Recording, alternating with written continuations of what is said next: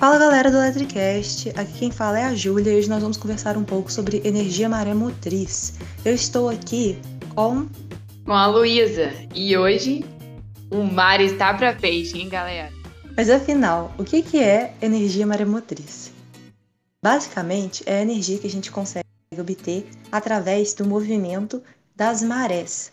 Isso pode ocorrer através da construção de barragens que vão funcionar como diques, ou seja, quando a maré sobe, ela inunda essa barragem e quando ela baixa, a gente abre as comportas e a água sai, rodando as turbinas funcionando mais ou menos como uma barragem de uma hidrelétrica. Outra forma de se obter é através de se instalar essas turbinas no fundo do mar. E conforme a maré ou a corrente que existe já naturalmente no fundo do mar é, passa, ela vai gerando a energia. É isso mesmo, Júlia. E existem muitos desafios, porque a construção é, no mar, em geral, ela é mais complicada, desafiadora. E existem motivos pela qual essa energia não é tão explorada hoje em dia, não é mesmo? Porque o grande, a grande sacada de geração de energia é a movimentação de turbinas. E a gente ainda não conseguiu encontrar uma maneira tão eficiente que não seja tão cara uma construção de converter a energia e movimentação das marés em, é, em energia mecânica para gerar uma turbina, vamos dizer assim. Exatamente. Mas existem características importantes para se considerar quando se fala dessa construção das barragens na diferença da maré alta para a maré baixa. Se a gente consegue imaginar uma grande área, vamos supor, e o nível da maré sobe, para a água preencher toda aquela área, ela vai subir pouco, poucos metros. Então, existem condições favoráveis em que a, a área, é, vamos dizer, é estreita, então a gente consegue subir o nível de água de 7 a 14 e até 21 metros é, de altura na maré alta. Então, a gente consegue, então, potencializar isso aí que você explicou logo no início. Sim, precisa ter uma boa diferença entre a maré alta e a maré baixa para que se tenha um desempenho bom na geração de energia. Outra coisa a se comentar é que você vai ficar um bom tempo sem produção de energia, porque você tem que esperar a maré subir e encher o dique para depois você esvaziar o dique gerando a energia nessa forma de produção da energia maremotriz. E essa variação da maré, ela demora em torno de 12 horas para acontecer, que é bastante tempo. Apesar dela não ser uma energia é, tão intermitente como a energia eólica pode ser, ela tem sim essa característica de você só cons conseguir produzir ela de uma forma eficaz durante determinado tempo e depois você ter que esperar. Isso mesmo, Júlia. Isso tem justamente a ver com as a relação, a posição da Terra com a Lua ao longo do dia. Então, as marés elas se oscilam em duas etapas de alta e duas etapas de baixa ao longo do dia.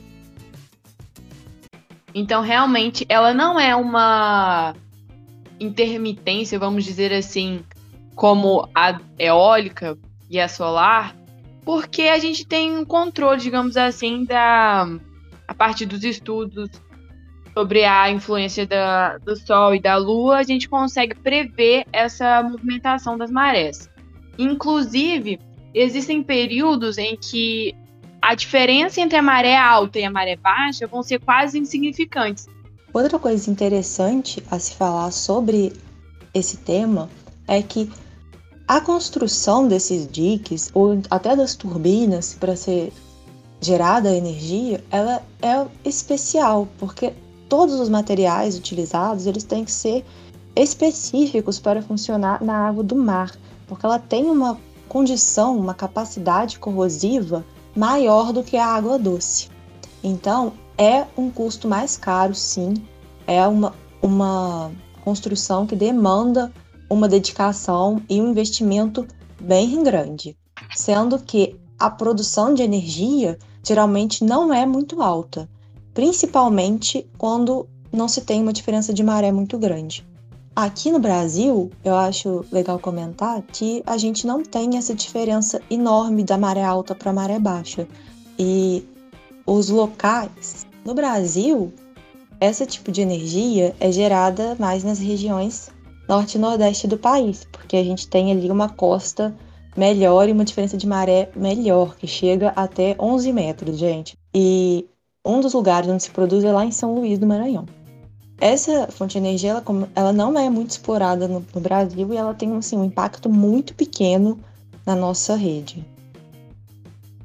É, Júlia, muito bem lembrado isso que você disse, porque é muito caro construir no mar e realmente existem desafios que você citou sobre água corrosiva, salgada, areia, crustáceos, é, detritos e muitos outros empecilhos.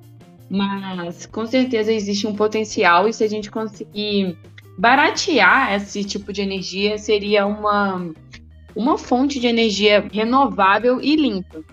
Outro impacto que causa nos oceanos é que não permite navegação próximo de onde estão instaladas as turbinas. Então, isso pode afetar economicamente a região, ou então, se tem pescadores ali, eles podem ficar prejudicados, porque você não vai poder lançar uma rede perto de onde tem uma turbina se for uma turbina que funciona com corrente, por exemplo.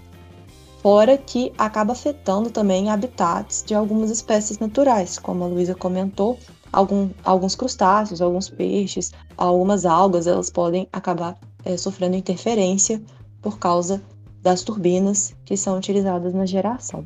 Além dessa característica que você citou de a, a, impactos negativos na fauna e flora do lugar, e além do custo de implementação que eu disse que é bastante elevado, ela, essa energia ela precisa de condições específicas geográficas para ser para esse represamento da água ocorrer. E como eu disse também antes, a geração ela depende do ciclo natural das marés e que nem sempre vão ter grandes diferenças entre a maré alta e a maré baixa. Então essas essas usinas elas são mais favoráveis em algumas regiões é, do mundo e existem alguns aqui que eu posso citar para vocês que é destaque.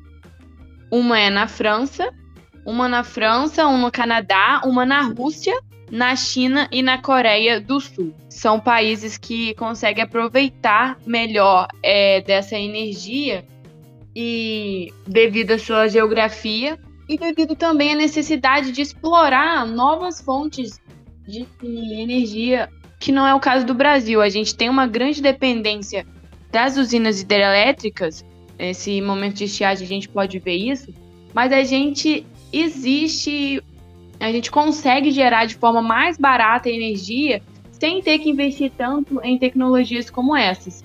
E, e países menores e com situações diferentes hídricas, né, situações hídricas diferentes do Brasil, eles têm que recorrer a outras formas de geração que não são tão baratas, mas que conseguem gerar também energia elétrica. Uma coisa que eu acho interessante da gente citar é o fato do Sol, mesmo estando 390 vezes mais distante da Terra em comparação à Lua, ele influenciar no comportamento das marés.